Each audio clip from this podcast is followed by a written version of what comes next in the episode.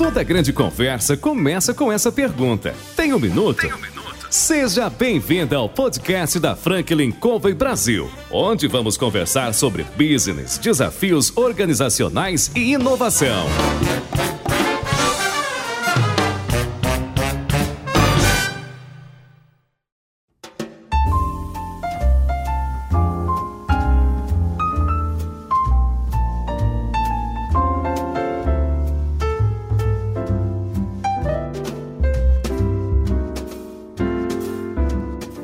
Pessoal. Meu nome é Alexandre Barbosa. Eu sou consultor da Franklin Covey, venho do mercado de tecnologia e adoro, adoro ler. E hoje eu tenho uma grata oportunidade aqui durante o nosso Tem um Minuto de conversar com o Guilherme Mendes, fundador da 12 Minutos, que já já vocês vão entender o que, que é. Guilherme, você tem um minuto? Tem, vamos embora. Prazer tem até 12, né? com você, meu cara. Até 12. Muito bom. Guilherme, muito bacana. Já, já quero começar elogiando a plataforma, sensacional. Mas antes de a gente matar a curiosidade do pessoal sobre os 12 minutos, eu queria que você falasse um pouquinho de você. Como é que o Guilherme chegou lá nos 12 minutos?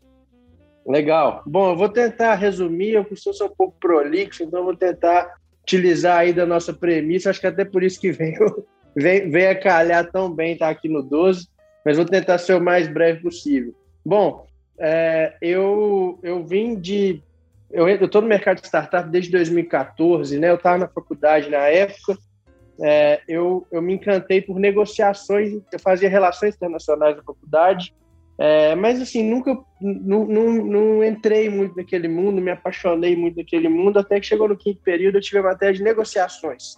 Era negociações internacionais, mas basicamente era aula de negociação, Principal Negotiation, Escola de Harvard, enfim me encantei por aquilo ali. A gente teve algumas é, simulações de negociação na aula e tal. A professora era muito legal. Enfim, me encantei ali. E aí, a minha primeira experiência profissional, antes disso, eu trabalhei é, em shopping mesmo, vendendo roupa ali como vendedor e tudo. E aí, é, eu tive a oportunidade de estagiar com essa professora, é, a Cristiane Serpa, lá no IBMEC. E aí, a gente eu trabalhei na Prominas como estagiário por seis meses, era um estágio com, com tempo determinado, e ali a parte legal, entre outras coisas administrativas que eu fazia, era a oportunidade de fazer a ata de algumas das reuniões. As mais cabeludas pediam uma ata, e eu, quando ganhei um parabéns lá, falei, oh, me bota para ser ouvinte na reunião. Ela falou, ah, você pode fazer a ata. E aí a gente aprendi demais aquela experiência, foi muito legal. É, eram reuniões comerciais mesmo, tinha muita coisa de muita gente vinha com aquele cunho de ah, eu conheço o governador, me faz isso, isso, aquilo, e ela, era muito dura na negociação, então era muito legal de ver. É, e quando eu saí desse estágio, eu tinha um amigo que já estava no universo de startups, é, ele estava sendo incubado por uma startup de educação, era um software de gestão de provas chamado Starline. Ele falou, cara, tá com uma oportunidade no comercial lá para estágio, você quer entrar? Não sabia ninguém que era startup direito. Isso ali em em 2014. Falei, ah, vamos embora, estou encerrando meu estágio aqui, estou procurando, vamos embora. E ali eu conheci um pouco do mundo de startup, é, eu conheci mais especificamente o mundo de inside sales, eu era SDR, que é o pré-venda ali na Starline, a gente, eu fiquei por poucos meses ali, é, a minha, a, quem me contratou, que era minha gerente, a Letícia, ela saiu alguns meses depois, ela queria me levar na época para Samba Tech.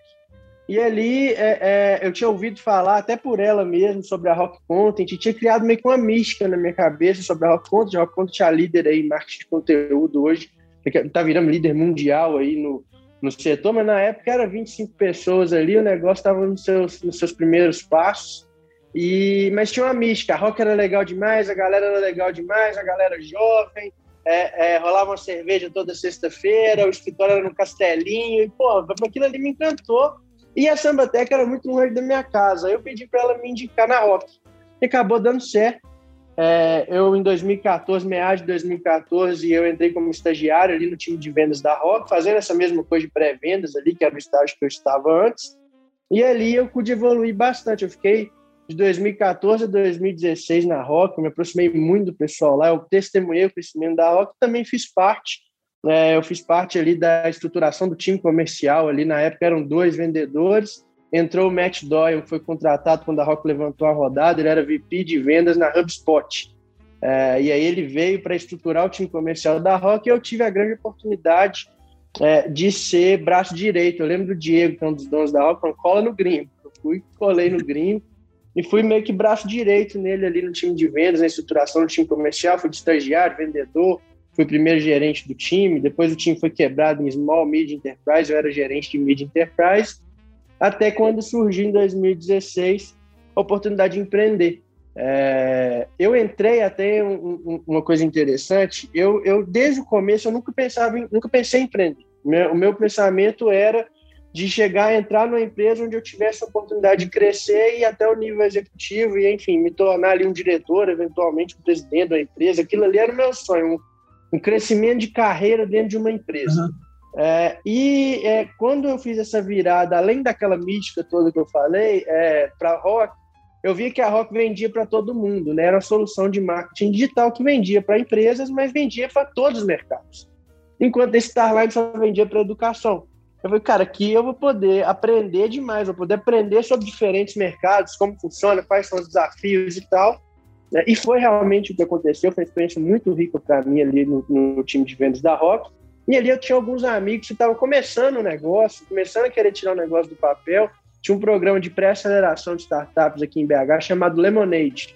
E aí a gente participou de uma das primeiras edições do Lemonade. Esses meus amigos estavam lá com a ideia de, de é, negociar, negociar preço no e-commerce. Eu via que no e-commerce tinha muita variação de preço e usar a plataforma para pegar o melhor preço ali para um determinado produto. Essa era a ideia da Quero Comprar na época. O Marquinhos, que era meu amigo, me chamou para trocar ideia a respeito e eu dei uns insights. Ele gostou muito, falou: Cara, já te coloquei de sócio aqui, você entrou, você está aqui. é, foi, foi bem assim mesmo. E aí a gente é, a gente acabou evoluindo ali no programa e a gente trabalhava, a maioria da galera tava full time ali no programa, a gente, tipo, trabalhava de dia para lá de noite e tal, mas no fim deu certo, a gente acabou ganhando o programa é, e, e, começamos ali, ganhamos um ano de escritório, acho que se não me engano era um cheque de 60 mil e um ano de aceleração. E ali a gente começou o negócio, eu fiquei um ano nos, nas duas coisas, na, eu estava virando gerente na Rock, então eu fiquei mais um ano na Rock, a gente viu que a experiência ia ser interessante, e é, é, tocando o negócio em paralelo com os meninos, até que chegou o um momento em que eu falei, cara, preciso. Os meninos estão precisando de mim aqui, o barco da Rock já está estruturado, sempre muito de missão, não queria deixar ninguém na mão ali, mas na Rock ninguém ia ficar na mão, já tinha um time, já tinha gente boa para me substituir, do outro lado ali a galera estava precisando de mim. Então larguei tudo, né? não tinha grana, não tinha nada, uma loucura mesmo. Tive um grande amigo que me ajudou, que me emprestou grana um ano e tal, é, e fui, fui para Quero Comprar, que acabamos tomando muita porrada de mentor. Os donos da Rock são meus super amigos, são grandes mentores meus, o Hélio, Diego, Peçanha. E a galera foi ajudando a moldar a gente ali, a moldar o negócio. E via que aquele negócio não fazia sentido. Era uma margem muito pequena, era concorrendo em mídia paga com o Magazine Luiza e a gente ganhava uma porcentagem pequena do ticket médio de 500 reais, que era o celular, que era o principal negócio ali. A gente testou celular, fralda, ração de cachorro, porque ah, tem mais margem, a compra é recorrente, loucura, mas aí falou, pô, mas e aí, quantas fraldas você tem que vender para esse negócio ser um unicórnio? E aí fomos lapidando até que virou para carro. Hoje é a mapa do carro.com. É, e, e, aí foi o que se tornou o negócio depois de alguns meses, o negócio existe até hoje. É, eu fiquei na mapa ali por mais ou menos um ano, e ali na metade de 2017 eu estava completamente quebrado financeiramente falando na, na, pessoa física, devendo esse meu amigo ali perder de vista, não tinha perspectiva de ganhar dinheiro, que entrava a gente pagava o funcionário e aquela coisa toda. Eu falei, galera, meu oxigênio acabou aqui, já acabou faz tempo e eu tô sem dormir aqui, não tá dando. E é aí que surgiu a oportunidade do 12, o Diego, que é o fundador da Rock CEO da Rock ele teve a ideia dos 12 minutos, é, começou o negócio, só que o negócio foi tomando uma proporção maior do que ele imaginava e ele não estava conseguindo é, dar atenção que o negócio exigia. Então ele me chamou. Como eu queria muito ir para gestão, não queria voltar para vendas, é, apesar de que via ali um caminho de pô, ser VP, ser o que o Matt Doyle foi na Rock alguns anos atrás para uma outra startup, alguma coisa assim, porque bichinho de empreender, da gestão do executivo já tinha me, me mordido, eu queria muito seguir nesse caminho. E aí ele criou um caminho ali na época. Ele falou, cara, a gente não faz B2B, né, vender para empresa, então vamos tentar fazer um 12 mil para vender para a empresa, tipo vender para o RH da empresa, para os funcionários e tal. A gente começa ali, você evoluindo para o negócio, vai, vai, contrata vendedor, depois contrata o gerente, você vira CEO, eventualmente CEO, vira sócio. Diego é um ídolo até hoje, era ainda mais na época, aquela coisa meio endeusada e, e pô, ser sócio daquele cara era coisa que era dos meus sonhos, assim, sabe? Então, foi uma, foi uma escolha muito óbvia para mim entrar nesse bar. É, a coisa acabou andando bem mais rápido do que a gente imaginava, porque o B2C é, foi uma escalada muito legal em, em 2017. Né? A gente lança o aplicativo em janeiro, no fim do ano, é, a gente já tinha 360 mil usuários, já estava indo para faturamento de milhão. E gente, quando foi outubro, mais ou menos, eu entrei em julho, né? O Diego falou, cara, assume como CEO aí, deixa esse B2B congelado por enquanto, porque o B2C tá, tá decolando e vamos tocar o negócio. E aí, é, desde então, é, 2018 assumi como CEO e a gente vem tocando aí, eu e o Rafa, meu sócio, que é o diretor de operação aqui no 12, a gente vem aí nessa aventura desde 2017.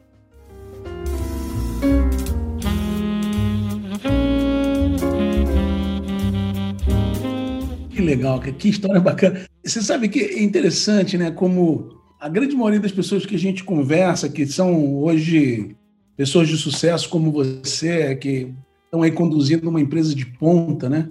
Passa por um perrengue, né, Guilherme? E aí eu queria até que os nossos ouvintes aí, né, que estão eventualmente buscando um caminho para empreender, né, entendesse isso, né? Quer dizer, vai ter sufoco, vai ter perrengue, mas o me parece que a grande sacada é resiliência, continuar persistindo e ir em frente, né?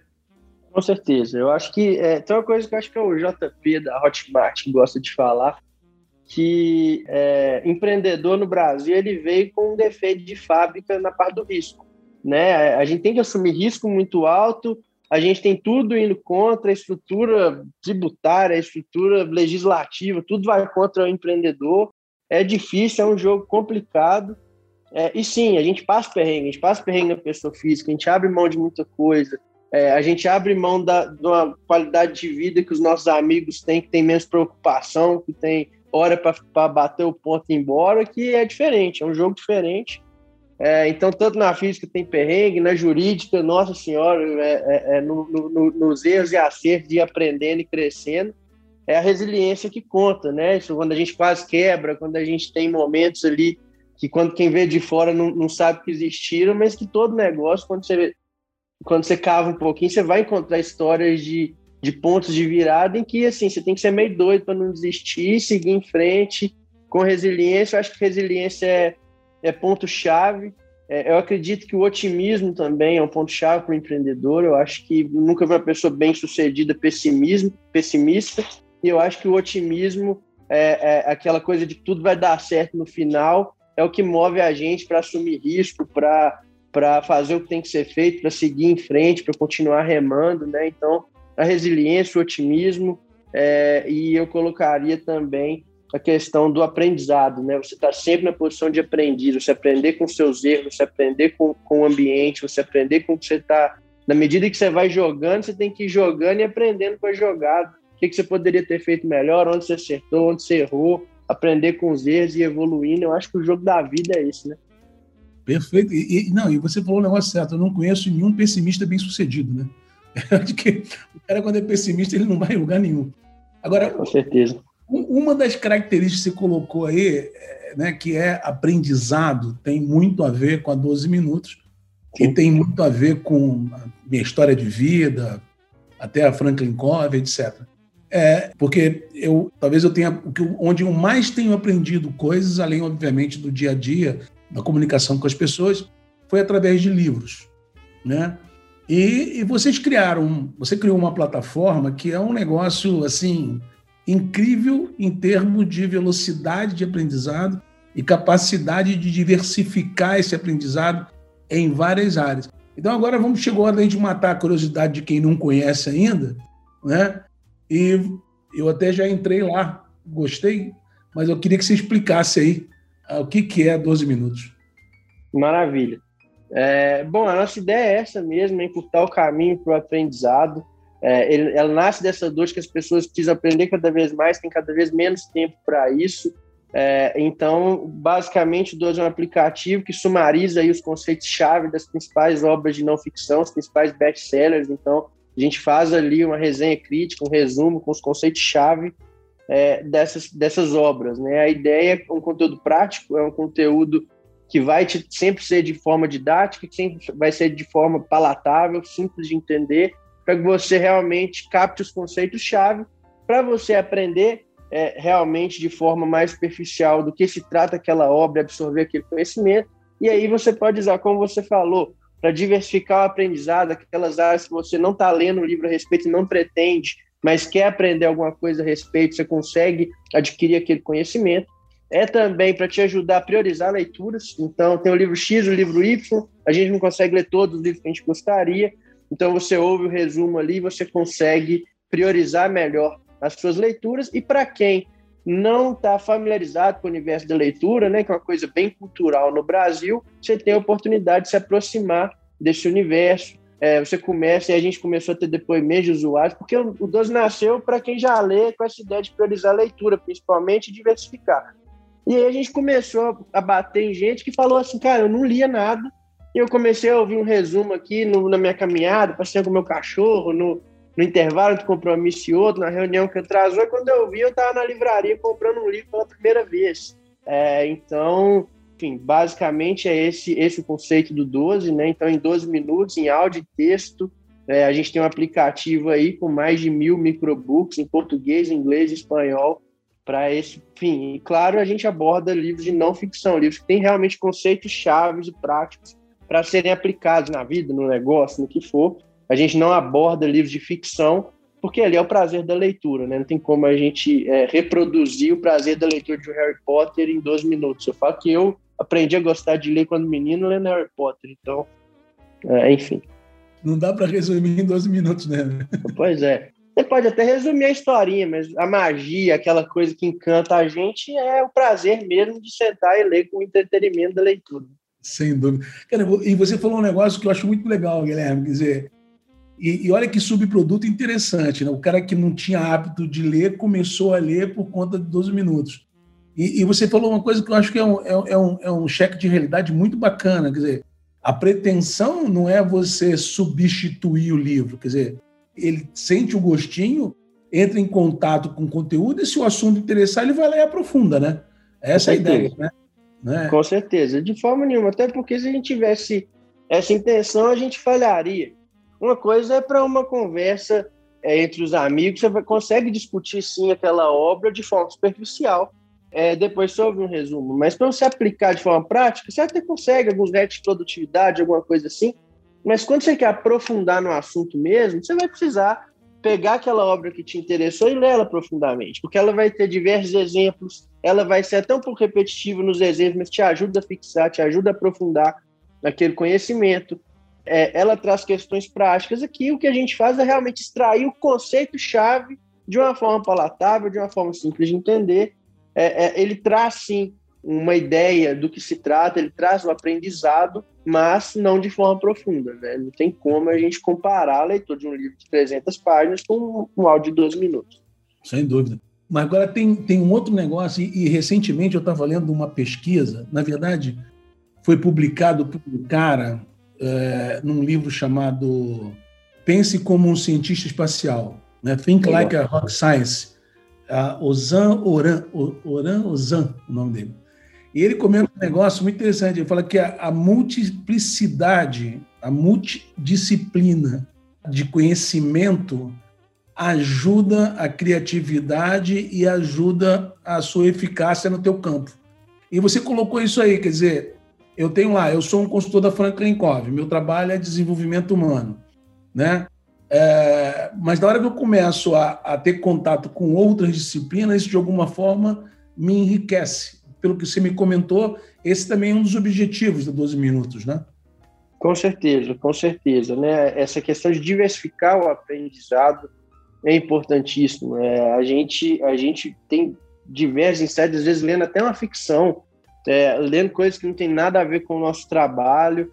É, a gente consegue trazer insights interessantes. Até na própria empresa, a gente pode perceber é, falando até sobre essa questão de remoto e presencial e tal, a coisa que a gente perde muito no remoto, tem que encontrar forma de reproduzir no remoto, é o cafezinho, é a conversa de corredor entre a pessoa de departamento completamente diferente, senioridade completamente diferente, surge um insight ali. Então é importantíssimo, sim, essa questão de diversificar o aprendizado. E com relação à leitura, né, até porque a gente, para ler um livro inteiro, a gente demanda, demanda horas de dedicação, é, a gente acaba tendo como hábito ler aquilo que está na nossa área, que está no nosso ponto focal, e acaba deixando de lado é, leituras de áreas diversas, onde você poderia estar assim, agregando, aprendendo alguma coisa, trazendo ali, ampliando sua visão. Então a ideia de diversificar o aprendizado sim faz parte do 12, porque você pode ler ali é, o seu foco de horas, o seu momento da leitura ali no fim do dia, no começo do dia, na hora que for, na, no seu ponto focal, e diversificar o aprendizado, ouvindo resumos de outras áreas, enfim, é bem nesse sentido. A pessoal que está nos ouvindo aí, primeira grande dica, hein? 12 minutos te possibilita uma diversificação rápida, né, de uma forma muito prática. Eu fui lá, confesso para você que eu estou maravilhado com a plataforma, baixei o aplicativo e eu vi uma série de livros lá que você falou, mais de mil títulos, né? Duas, que mais de mil títulos que você comentou. É, eu fico imaginando o seguinte: tem uma a seleção de tudo, né? Como é que vocês chegaram? Como é que é o processo para selecionar essas obras de não ficção para entrar na plataforma? Você faz uma curadoria, né? E dessa curadoria você escolhe os livros que vocês vão fazer os 12 minutos. Como é que é isso, Guilherme? Compartilha com a gente um pouquinho. Perfeito. Bom, é, basicamente tem alguns pontos aí esse processo de curadoria do editorial principal deles são as sugestões dos nossos usuários, o que, é que os nossos usuários estão buscando, o que, é que eles querem ler, a gente gosta de garantir que o que os usuários estão buscando, principalmente aqueles que mais utilizam a plataforma, esteja ali disponível para eles. Uhum. É, o outro ponto aí, olhando para o mercado, a gente tem duas fontes principais ali onde a gente pode estar bebendo para fazer essa curadoria. Uma é, é, o que a gente chama de, de SEO, né, que, são, que é o sistema de busca ali é, é, na, buscas no Google, buscas é, é, na internet, onde você consegue entender o que está sendo mais buscado, o que está sendo mais procurado, o que, que é tendência. É, você vê volume de busca, existem ferramentas para isso. Isso ajuda a gente a entender o que é tendência e a trazer essas tendências para dentro da nossa biblioteca. E a outro é, que, a gente, que a gente utiliza em conjunto são é, os lançamentos, né? Os grandes lançamentos, a gente tem aí essas listas de best-sellers, você tem isso aí é, para o inglês, você tem para o espanhol, você tem para o português, isso você encontra aí é, lista da Amazon, lista do New York Times, lista da Veja, enfim. É, a gente pega essas, essas listas de best-sellers, os livros que estão sendo lançados, é, para entender o que está sendo tendência, o que está chegando, e a partir daí é, a, faz a análise de SEO para entender o volume de busca, quem está buscando e tudo, para trazer sempre o que está sendo mais procurado para dentro da nossa para dentro da nossa plataforma. Outra coisa interessante também, por exemplo, é um autor de um best-seller, é, de um livro que a gente tem uma, uma, taxa de leitura alta aqui dentro da plataforma, lança um livro. Ele ainda não é um best-seller, mas a gente sabe que aquilo ali vai ser de interesse, né? uhum. né? Um, um, um, por exemplo, a gente tem aí o Princípios do Ray Dalio, ele está trabalhando no lançamento do novo livro. Assim que ele lançar, a gente põe dentro da plataforma. É um livro que tem é, é uma busca muito grande, é um livro que agrega demais, pessoalmente é meu livro preferido. Então, é, quando lança de um autor que é um best-seller, que é buscado na nossa plataforma, a gente já traz também para dentro. Ah, repete o nome do livro aí, que agora eu fiquei, eu fiquei curioso, não entendi na hora que você falou. Como é que é? É o, o Princípios, do Ray Dalio. Ah, é, Princípios do Ray Dalio. Aí, inclusive, é um livro que ele tinha no, já tinha no 12 minutos em português, antes de existir a versão em português dele impressa, né? A gente pegou do inglês e já, já trouxe aqui para o pessoal. Você acabou de introduzir minha próxima pergunta. Eu vi lá que vocês têm inglês, espanhol e português. Mas não necessariamente você, você precisa esperar o lançamento do livro naquele idioma. Vocês fazem essa, essa tradução, entre aspas, vamos dizer assim. Sim, com certeza. Porque basicamente é o seguinte: é, é, é como, não é um novo livro, mas é uma obra autoral é a nossa percepção sobre aquele livro, né? É, é, o que a gente chama de resenha crítica ou de paráfrase. Então é, a gente, é a nossa, nosso entendimento das ideias do autor, dos conceitos-chave daquele livro e tudo. Aqui se torna a obra original, nossa. Então, se eu, se eu, fiz esse resumo do livro em inglês, eu trago ele para português. Ou mesmo eu posso ler o livro em inglês e fazer o resumo em português. Na época a gente não tinha no inglês, a gente já fazia isso muito. O High Output Management é outro livro que lá atrás a gente tem desde o começo na, na plataforma, e na época o livro só tinha em, em inglês. Né? E a gente consegue fazer isso sim. E na plataforma, para o nosso pessoal que está ouvindo aqui, os nossos ouvintes, na plataforma você pode selecionar o idioma ou você pode escolher, você pode ter a resenha, os 12 minutos de, de um livro em português, espanhol, é, inglês, e você seleciona como é que você quer que, o idioma que esses, que esses livros vêm para você? Exatamente. Você consegue selecionar tanto o idioma da plataforma, então, para os comandos e todas as telas do aplicativo estarem em português, inglês ou espanhol. Esse comando vem automático de acordo com onde você está, com a língua do seu, do seu dispositivo, mas você consegue alterar ele dentro da plataforma. Você também consegue escolher se você vai, se você vai ver só os livros em inglês, só os livros em espanhol, só os livros em português, ou qualquer mistura aí, todos, ou português e espanhol, português e inglês, enfim. Tem toda a liberdade para fazer isso dentro da plataforma. Ou seja, aumenta. Isso é uma coisa interessante, né? Porque, independente se eu falo um outro idioma, aumenta consideravelmente a minha possibilidade de explorar diversos assuntos, mesmo que esses, esses livros não estejam, eventualmente, no português, né? Com certeza. E é interessante também, tem gente utilizando. A gente vai até futuramente desenvolver ferramentas para isso dentro da plataforma, mas tem gente que já utiliza para praticar a língua. É, como a gente tem a narração muito fluida, muito clara, né? Enfim, para que a pessoa entenda, inclusive em velocidades mais altas e tudo. A pessoa que está aprendendo a língua pode pegar ali e botar para ouvir o áudio em inglês e lendo, acompanhando a leitura junto com o áudio, esse tipo de coisa. É, é uma utilização também para o 12.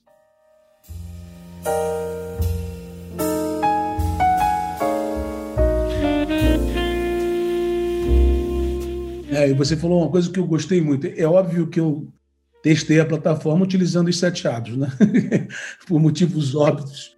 Eu selecionei os sete chaves lá do Dr. Coven e comecei a ouvir. Né? E, e, me encantei com a maneira como é narrado o livro, né? Há uma, uma forma muito direta e muito clara né, de colocar o conteúdo. Como é que é isso? Como é que é essa construção, Guilherme? Tem um processo? Como é que isso acontece na 12 Minutos? Sim, a gente tem um processo é, bem estruturado no editorial, tanto para curadoria, quanto para sumarização, leitura e sumarização do microbook, quanto para revisão e para narração, para que ele saia dentro desse padrão que você, que você conseguiu perceber ali no 7A. É, então, bom, a gente tem a curadoria, que eu já expliquei um pouquinho como é que funciona. A partir do momento em que tem definida a curadoria ali para cada língua, o nosso time de editorial vai trabalhar na sumarização desses livros e na produção dos microbooks. Então, basicamente, a gente tem pessoas que efetivamente leem o livro, extraem ali os conceitos-chave do livro. Então, o primeiro ponto é a extração direta dos conceitos-chave do livro, qual que, é que ela entendeu de cada um, quais são os conceitos-chave do livro o que, que ela entendeu de cada um dos conceitos-chave do livro. E a partir dali nasce a produção de um conteúdo original baseado naquela obra. Como que isso funciona, né? Então, basicamente, passa por alguns padrões editoriais que a gente tem aqui dentro do 12. Então, a gente tem uma, uma linguagem, né? a gente tem um jeito de se uhum. expressar. Você, você consegue entender na hora que você vai ouvindo os microbooks que ele tem uma didática semelhante, que o livro pode ser mais complexo ou mais simples, ele vai ser sempre bem didático, bem palatável, bem simples de entender, ele vai ter uma linguagem direta, ele não vai ser muito rebuscado, ele vai trazer exemplos que a gente mesmo cria, a gente mesmo traz um exemplo que prático, que, que tenta trazer para dentro da realidade da nossa persona aquele conceito. Então, a gente é, tem toda essa estruturação para que a narrativa fique com a nossa cara, vamos dizer assim, né? É, que ela tenha toda essa tônica de, de, de seu jeito, 12 minutos de, de sumarizar e de produzir um microbook. Depois desse microbook produzido, dessa síntese produzida, a gente vai para um processo bem rigoroso de revisão. Porque não pode ter plágio de jeito nenhum, não pode ter Ctrl-C, Ctrl-V do livro de jeito nenhum. Não pode ter, é, é, pô, cara pegou resumo de um concorrente gringo e trouxe, trouxe para o português. Então, assim, a gente tem todo um check de plágio bem, bem forte para garantir que aquele conteúdo realmente é, é efetivamente um conteúdo próprio, um conteúdo original. Depois a gente passa por check de qualidade mesmo, para entender se ele atende todos esses nossos parâmetros, né? Se a leitura está clara, está simples de entender, se os conceitos estão claros, se traz os exemplos, como que está amarrada a narrativa e tudo. E a partir desse conteúdo aprovado pelo editorial, ele vai para a narração, é, onde ele é narrado aí na respectiva língua e depois vai para a plataforma. Legal. Eu estou vendo que é um negócio super rigoroso e devo perceber na hora que a gente vê o produto final, né? Que realmente há um cuidado muito grande na confecção e na originalidade né, do, do, do texto, como você comentou. E uma coisa que eu achei uma sacada incrível foi o fato de você ter opção tanto de leitura quanto de áudio. Como é que você está vendo hoje, principalmente? Eu vejo que tem, como os nossos ouvintes aqui do podcast, muita gente optando por, por escutar em vez de ler. Como é que você está vendo o crescimento aí, essa busca pelo, pelo áudio na leitura? É uma tendência, é uma tendência cada vez maior, né? A gente é, percebe isso claramente. A gente tem, não é que não que a leitura vai morrer de jeito nenhum. Esses dias até me perguntaram a respeito disso.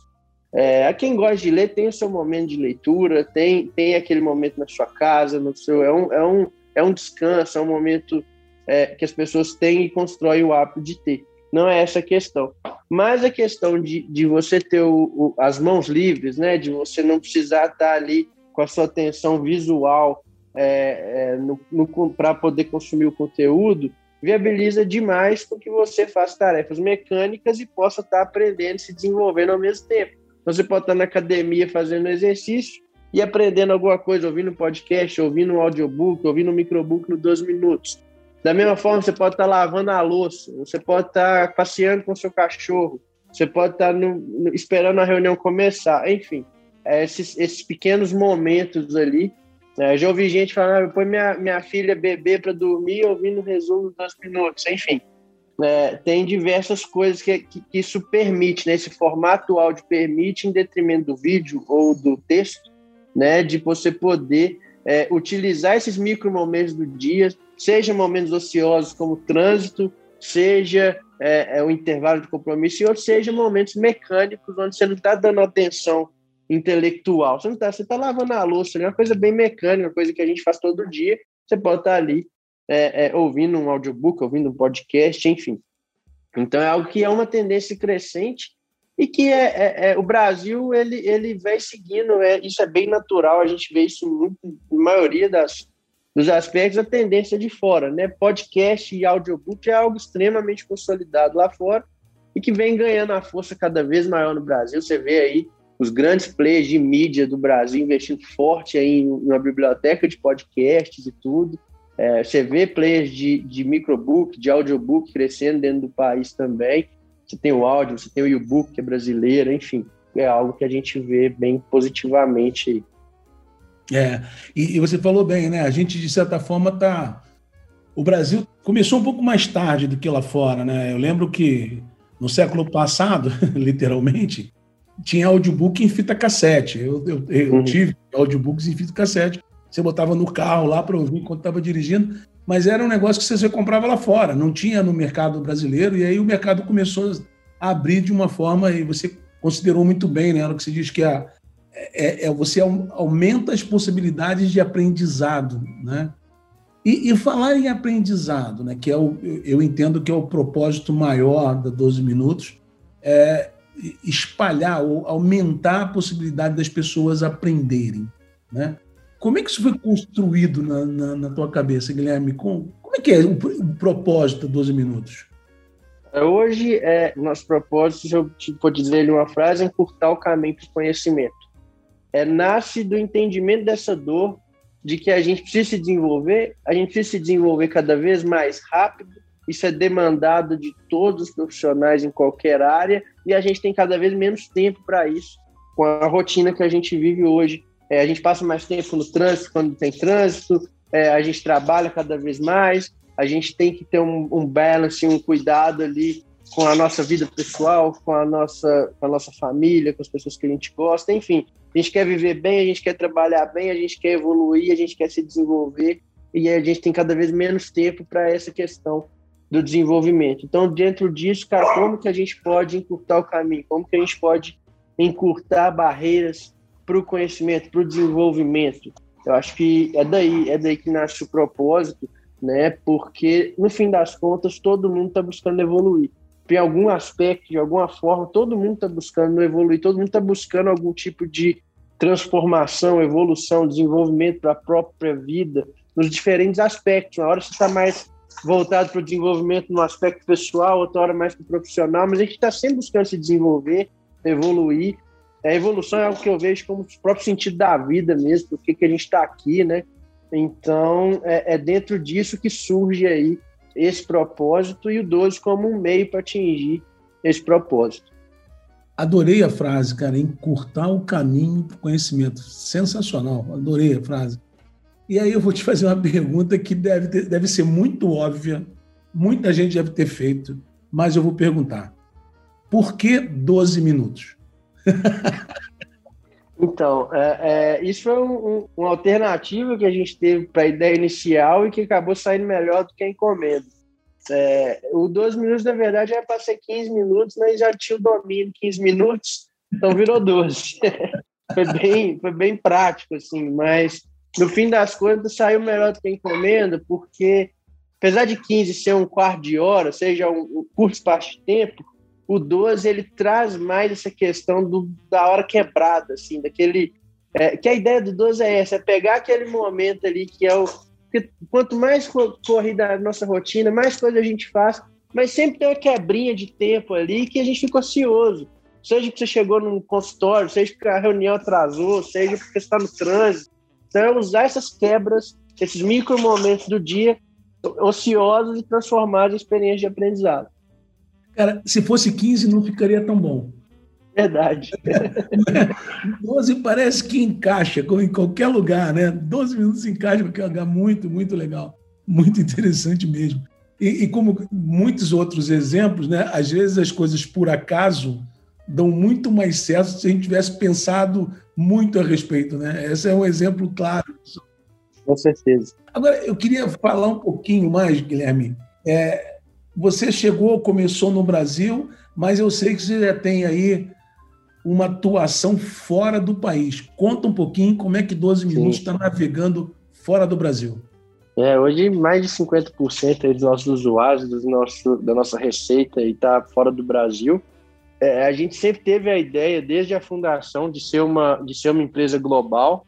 É, então, a gente começou, primeiramente, é, é, tateando ali com. A gente fez um blog em inglês, a gente começou a produzir, a gente tem esse conhecimento do, do SEO, né, e de fazer ali a produção de conteúdo orgânico para ranquear no Google, né, a Rock Content vem disso, o Diego Fundo 12 Minutos, enfim.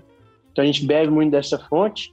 Então começamos a produzir um blog, começamos a produzir conteúdo em inglês, e aquilo ali começou a ganhar uma certa proporção, até chegou a hora que a gente falou, vamos trazer alguém para dentro para tocar essa operação, para começar a fazer ali outras, outras frentes, começar a produzir um acervo em inglês, começar a ter um aplicativo em inglês, enfim, né, lançar em inglês.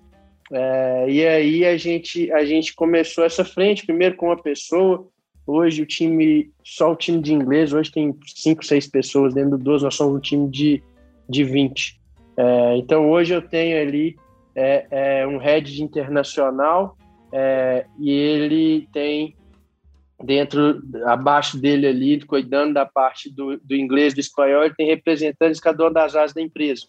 Então eu tenho pessoal do inglês, do espanhol, do português no editorial, no produto, no marketing. É, são estratégias que se que conversam, mas são distintas, né, em cada uma das áreas da empresa. E aí, enfim, começamos com o inglês, é, começou a rodar, a gente tem concorrentes fortes ali no inglês. Então, no começo, a gente falou, cara, a gente pode começar por uma tangente aí. É, coincidentemente, eu fui conversar com um amigo de faculdade que eu via, que eu não via há alguns anos. Ele me contou que ele estava na Índia, é, trabalhando. Ele era um cara que sempre assim, ele viajava, arrumava um emprego em algum lugar do mundo e ia, assim, sabe? E ele estava na Índia, trabalhando lá, e pô, a gente começou a conversar com até do 12. É, ele pareceu super interessado, eu vi que brilhou o olho, a gente chamou ele para dentro para começar a tocar o 12 minutos na Índia. E aí a gente começou o inglês, é, o foco inicial foi pela Índia. É, e aí a gente começou a rodar o inglês, e aí a gente deu a louca de fazer, vamos fazer o um aplicativo em Hindi. E aí, claro que deu errado, ninguém sabia ler nem o alfabeto. E aí, quando a gente fez o, o, o aplicativo, fez alguns conteúdos, e aí pegou e encontrou um indiano para ele dar uma olhada e falou, cara, tá horrível, assim, não, não dá pra, tá péssimo aqui, não dá, não dá para entender, o nível do texto tá muito ruim e tal. E aí a gente a gente acabou aprendendo muito sobre a Índia também, entendeu que apesar do hindi ser a principal língua falada na Índia, ele é a língua falada pela galera, pelo pessoal que tem uma, uma questão social mais precária, né? É o pessoal do campo mesmo e tudo, e que a, na Índia é, são diversos dialetos, né? Cada região tem um micro-região tem um dialeto e no fim das contas as pessoas só usam esses dialetos para falar com a própria família dentro de casa. Quando você vai no café, quando você vai na faculdade, o jornal que você assiste, o livro que você lê, é tudo em inglês. É, e aí a gente entendendo isso, virando totalmente para o inglês, começamos a rodar isso aí. É, e aí a gente viu que a gente estava começando a crescer organicamente nos Estados Unidos também. É, um desses nossos concorrentes de fora, a gente sentiu que haveria um movimento ali para a Índia também. Eles levantaram a rodada, falaram de internacionalização, falaram de Índia. E aí foi a hora que a gente pegou esse cara e falou: cara, eles estão internacionalizando a gente está aqui no Brasil, estamos aqui brincando na Índia, mas a América Latina está aí a Deus dará, né? Então, pegamos ele, mandamos ele para o México e aí começou é, o 12 Minutos Latam, é, que aí é a parte espanhol do 12. E aí ele começou como country manager, hoje ele é o cara que tem a frente do marketing ali no espanhol. É, a gente tem o pessoal do editorial no espanhol também. E aí, a partir daí, o 12 minutos trilingue, né? Português, inglês e espanhol, com a plataforma nas três línguas, conteúdo nas três línguas. E, e é interessante que você. A história é muito boa, né? De novo, quando você persiste tem uma visão que você quer seguir, né? As coisas vão acontecendo, né? Isso é coisa muito legal. Sim. E o que é interessante, né? Que você, é, é, é, um, é um negócio que, apesar de você precisa, para cada idioma, você tem que replicar esse processo dando que diz a curadoria, a conteúdo, a edição, é você seguindo o mesmo padrão, mas você tem que ir replicando para cada idioma novo, né? Eu entendi assim, não sei se estou certo.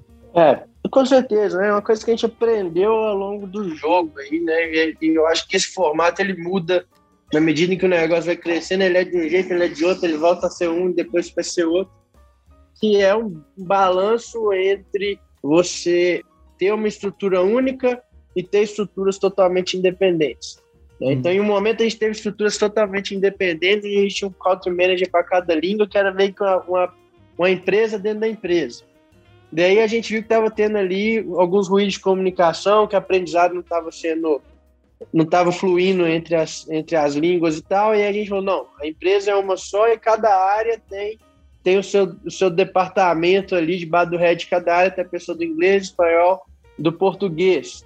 É, e aí a gente a gente está nesse modelo agora, mas eventualmente pode se vol volta algum momento na medida que vai crescendo a ser uma coisa mais estruturada para cada língua. Mas sim, em primeiro lugar, tem que ter é, uma visão para cada língua. O editorial, a curadoria, principalmente, é, ela tem que ser ela tem que ser distinta para cada língua, porque a gente quer o que as pessoas, que os brasileiros estão buscando, que os mexicanos estão buscando, que os americanos estão buscando é diferente. Então uhum. não adianta. E uma das coisas que mais fazem diferente é a gente ter essa regionalidade, não só dos livros internacionais que são buscados no Brasil, mas dos livros brasileiros, né, que vão sendo lançados, que vão sendo buscados aqui no Brasil, que não são buscados fora. Né? Uhum. Então tem que ter um editorial, uma curadoria focada para cada língua. Eu tenho que ter um cara nativo fazendo a produção do conteúdo e a revisão. No editorial é muito claro, no marketing também. A estratégia de marketing funciona numa língua, não funciona na outra. Uma ah. coisa está aumentando, a mídia paga está aumentando na, numa língua, está menor na outra. Numa é mais baixo no custo, mas a conversão é pior, na outra conversão é maior. Então a gente tem que ter um olhar realmente para cada língua, mas em algum momento ter a estrutura centralizada onde transita a informação, o aprendizado, e aí quando uma vai se desenvolvendo, a outra vai desenvolvendo junta, e aí é toda, cada uma bebendo da fonte da outra, a empresa cresce mais, cresce mais rápido. É, você, inclusive, pode abrir um novo negócio para você, Guilherme, que é ensinar isso para grandes empresas, porque a maioria das empresas que são internacionais não sabem agir localmente. Vocês aprenderam com maestria a fazer isso. Eu acho que podia abrir um negócio de consultoria, hein, Guilherme? Ó, vou ensinar vocês que, que é ser internacional, mas agir localmente. Você, você aprendeu aí, está fazendo muito bem feito, né? Pois é.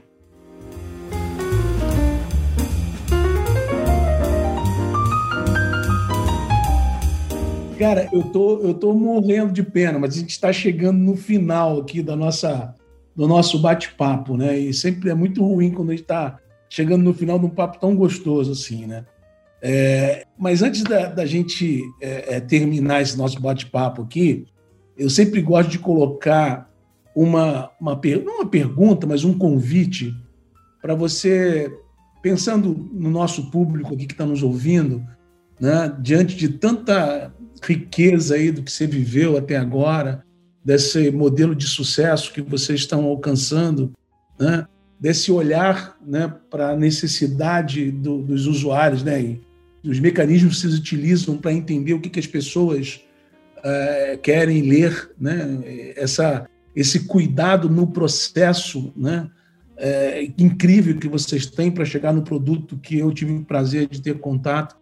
E, e, como você acabou de falar agora, até na forma de gerenciar a, a, empresa e como os processos se falam, eu queria que você dissesse qual seria um, não sei se posso chamar de conselho, mas qual seria uma mensagem final que você daria para os nossos ouvintes aqui em relação a, essa, a esse empreendimento de tanto sucesso que vocês têm hoje? Cara, eu acho que é, no fim das contas vai muito por uma preocupação com as pessoas, né? Com o ser humano, é, interno, externo, é, são as pessoas que movem a empresa. É, a gente é, muitas vezes pode cair num viés de não, esse produto é sensacional, esse negócio é sensacional, essa ideia. Pode ser, mas o, o que vai fazer a diferença são as pessoas. A empresa é constituída de pessoas e pessoas têm que consumir o seu produto, o seu serviço, seja quando, mesmo quando você vende para a empresa, uma pessoa está comprando. Né? Então, ela, ela é feita, uma empresa é feita de pessoas para pessoas. Então, quando existe essa preocupação com as pessoas, tanto com os nossos usuários, tanto com os nossos colaboradores, onde a gente busca ter uma cultura que reflita os nossos valores, que reflita um ambiente diverso, um ambiente interativo, um ambiente que aprende, que evolui rápido, que replica esse aprendizado para os nossos usuários, todo mundo focado em trazer a melhor experiência para os nossos usuários. Fica mais fácil fazer escolhas quando você governa via cultura do que quando você governa via problema que surge, como você vai resolver aquele problema, né? Então, acho que esse foco, esse foco nas pessoas, eu acho que é que é essencial para quem você está fazendo e com quem você está fazendo esse sonho se torna realidade. Né? Sensacional, cara. Pô, parabéns, parabéns. Muitíssimo obrigado, Guilherme. É um ponto tão importante que você colocou agora e eu espero que os nossos ouvintes aí tenham registrado. Gente, se não registrou, volta lá, ouve de novo, porque essa é a grande chave do sucesso, né? Pessoas são definitivamente ponto-chave de qualquer organização e, infelizmente, às vezes a gente vê a organização perdendo o ponteiro se apaixonando pelo produto, pelo serviço, sem se preocupar com as pessoas. Fantástico, Guilherme. Muitíssimo obrigado. Olha, eu estou muito feliz de ter tido esse encontro com você aqui. Te agradeço muito o seu tempo, né? E, espero que a gente possa aí tê-lo aí num outro momento, no Você Tem Um Minuto. Muito obrigado, Guilherme. Um grande abraço. Eu que agradeço, meu querido. Foi um prazer. Estamos sempre às ordens por aqui. Um abração.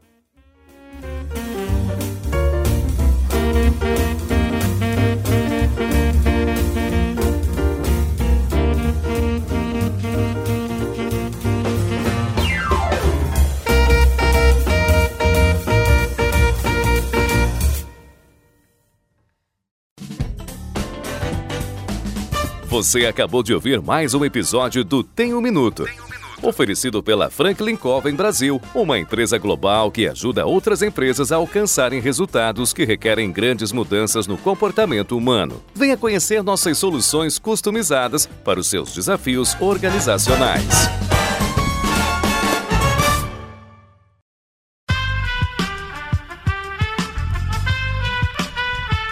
Esse podcast foi editado por Aerolitos Edição Inteligente.